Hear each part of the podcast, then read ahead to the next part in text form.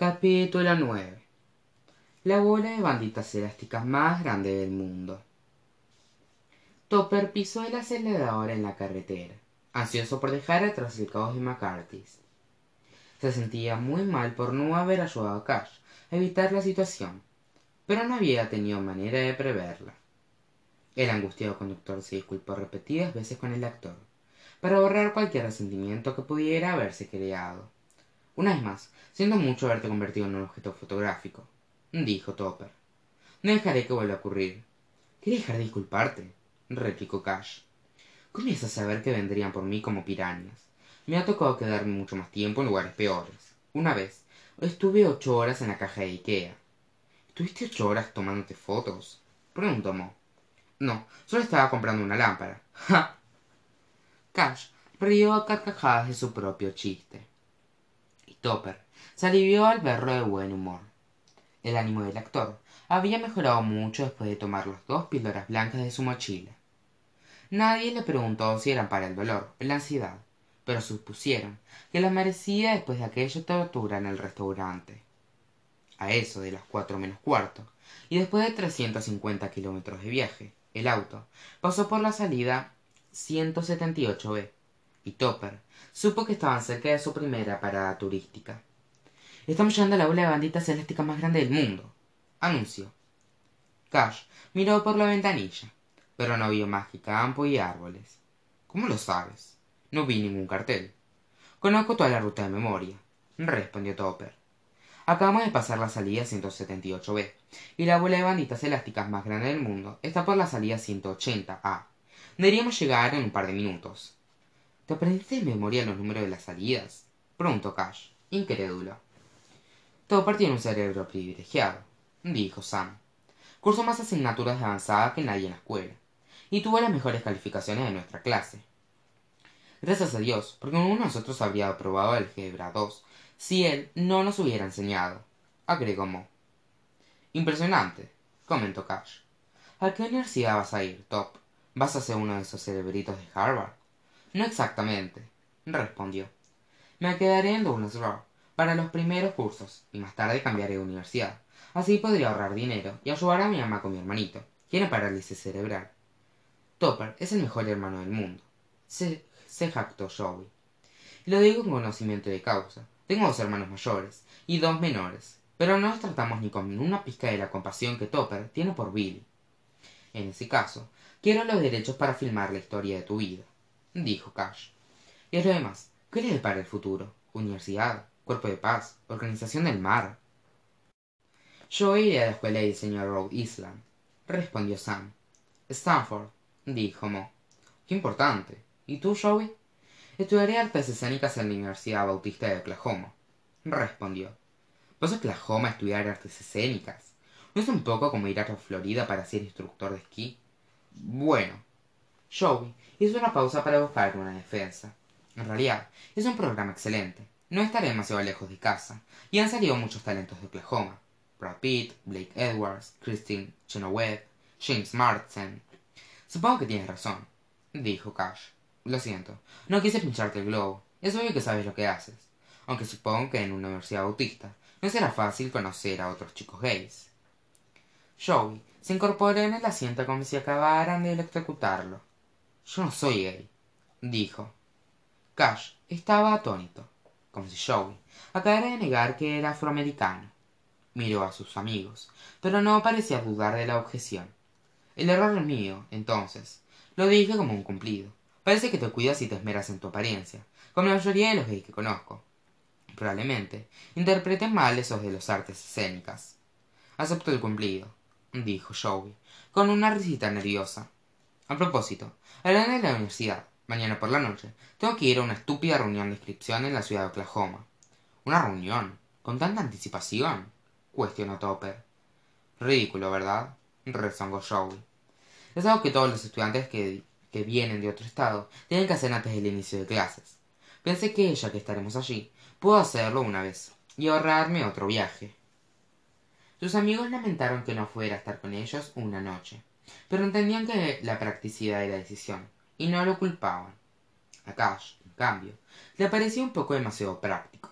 decididamente allí había otra cosa y joey era pésimo para disimularlo. Cash sabía reconocer una mala actuación. Yo en la salida a anunció topper. Primera parada aquí vamos. La furgoneta tomó la salida de la autopista.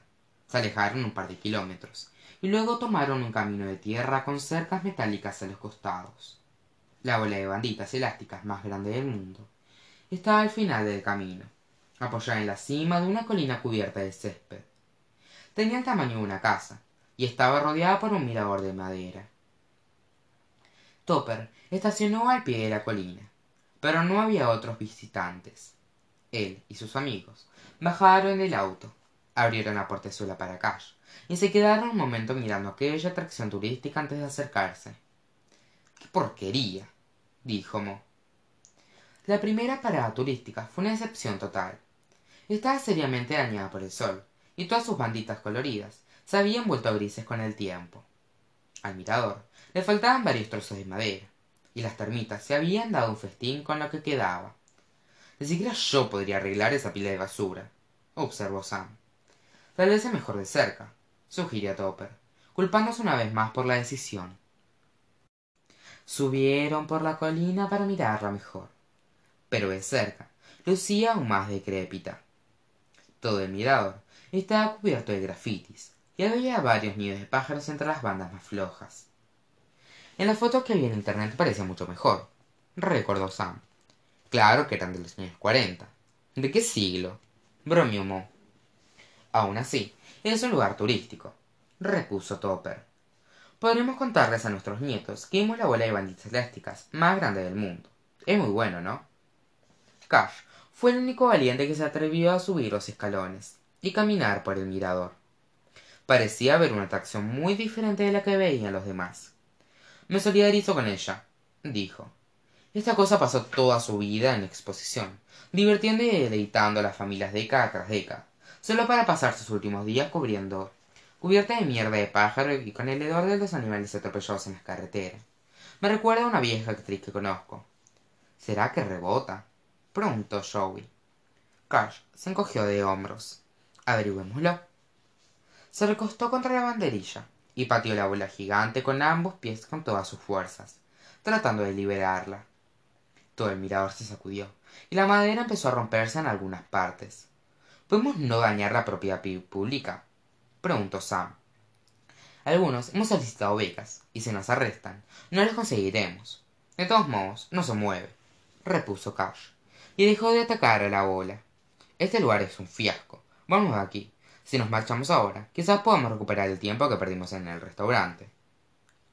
Los viajeros empezaron a bajar la colina hacia la furgoneta pero se detuvieron.